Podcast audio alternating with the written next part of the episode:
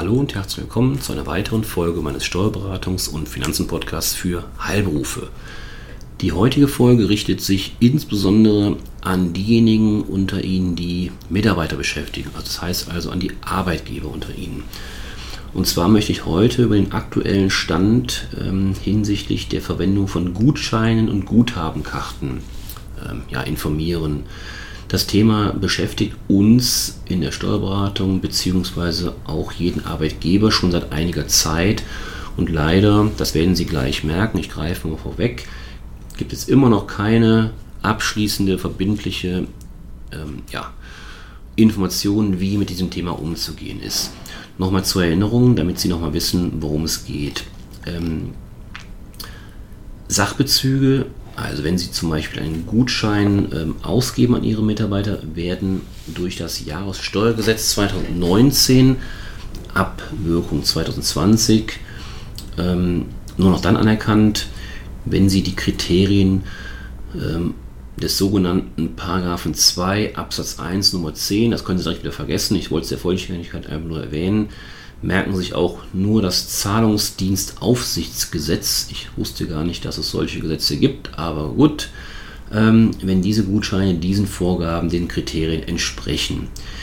Dies ist insbesondere dann der Fall oder sollte dann der Fall sein, wenn diese Zahlungsinstrumente, also diese Gutscheine oder Geldkarten für den Erwerb von Waren oder Dienstleistungen in den Geschäftsräumen des Ausgebenden oder lediglich in einem begrenzten Netzwerk von Dienstleistern mit einem professionellen Emittenten eingesetzt werden können oder in einem sehr begrenzten Leistungsspektrum eingesetzt werden können oder für bestimmte soziale und steuerliche Zwecke nach Maßgabe öffentlich-rechtlicher Bestimmungen von einem sogenannten Emittenten, also dem Herausgeber, bereitgestellt werden.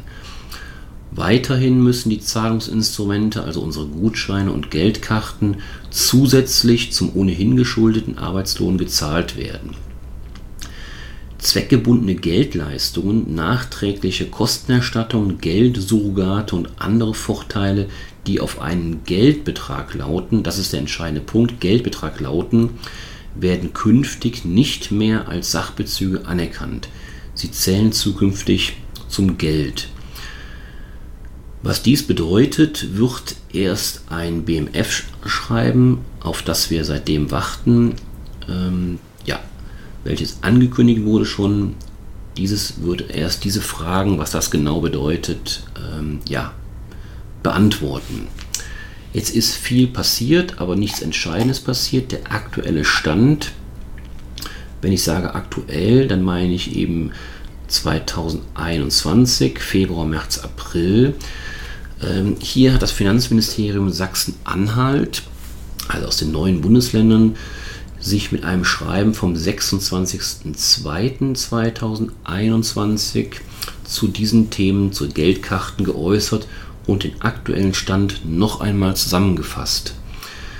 Das Finanzministerium Sachsen-Anhalt bestätigt in diesem Schreiben, dass das noch nicht veröffentlichte BMF-Schreiben, also das Schreiben des Bundesfinanzministeriums, eine Nichtbeanstandungsregelung bis Ende des Jahres 2021 beinhalten wird, sodass die Gutscheine und Geldkarten auch in 2021 noch als Sachbezug behandelt werden können.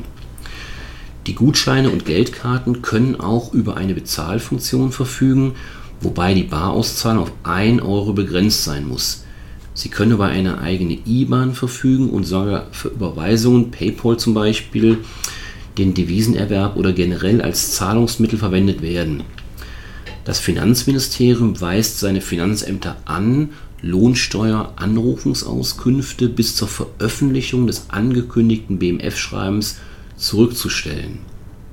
Hinweis an dieser Stelle, aufgrund der Zusagen der Finanzverwaltung sollte hinsichtlich der genutzten Kartenanbieter zunächst abgewartet werden, ob diese ihre Karten bis zum Ende des Jahres 2021 an den künftigen Vorgaben des Bundesministeriums für Finanzen ausrichten und umstellen können oder werden. Andernfalls müsste dann zum Jahreswechsel ein anderer Anbieter gewählt werden. Dabei sollten vor allem die geltenden Kündigungsfristen im Auge behalten und gegebenenfalls die vorzeitige Kündigung des Vertrags mit diesem Anbieter erwogen werden. Also, ich hatte mir nicht zu viel versprochen eingangs. Ähm, leider gibt es immer noch nichts Abschließendes, aber Sie können nun einigermaßen sicher sein, dass sich dieses Jahr hingegen oder dahingegen noch nichts Gravierendes ändert. So scheint es. Ähm, natürlich müssen wir abwarten, was noch passiert. Ähm, aber Sie können ein wenig beruhigt sein, dass Sie Ihre ähm, Geldkarten, also es geht ja insbesondere hier, ich übersetze das mal, es geht insbesondere um die Karten von den Anbietern, mit dem der Mitarbeiter berechtigt war, beispielsweise bei vielen ähm, ja, ähm, also Geschäften zum Beispiel zu bezahlen oder im Internet zu bezahlen, dass sozusagen diese Geldkarte wie eine Art Kreditkarte zu nutzen. Das ist halt jetzt nicht mehr zulässig oder soll nicht mehr zulässig sein. Ähm, und da sollten Sie definitiv eben gucken, ähm, dass die Karte, die Sie zukünftig verwenden, also spätestens ab nächstem Jahr Stand heute, ähm, eben über diese Funktionen nicht mehr verfügen. Und wie gesagt, genauere Dinge werden sicherlich noch bekannt werden.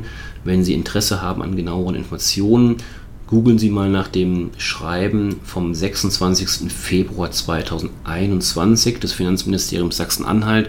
Da sind nochmal die Informationen zusammengefasst. Ähm, oder fragen Sie halt einfach nur Ihren Steuerberater, der sollte es wissen, natürlich. Und ähm, ja, aber wie gesagt, ähm, Sie dürfen das nicht auf die lange Bank schieben, das Thema. Ich weiß, Gutscheine, Geldkarten sind in der Praxis äußerst beliebte Mittel um den Mitarbeitern einen, ja, einen Bonus sozusagen zu geben, nach oben zum Gehalt. Und ähm, da ist auf jeden Fall Handlungsbedarf ja, erforderlich. Ja, ich wünsche Ihnen alles Gute, das soll es für heute gewesen sein. Bleiben Sie gesund und bis zum nächsten Mal. Tschüss.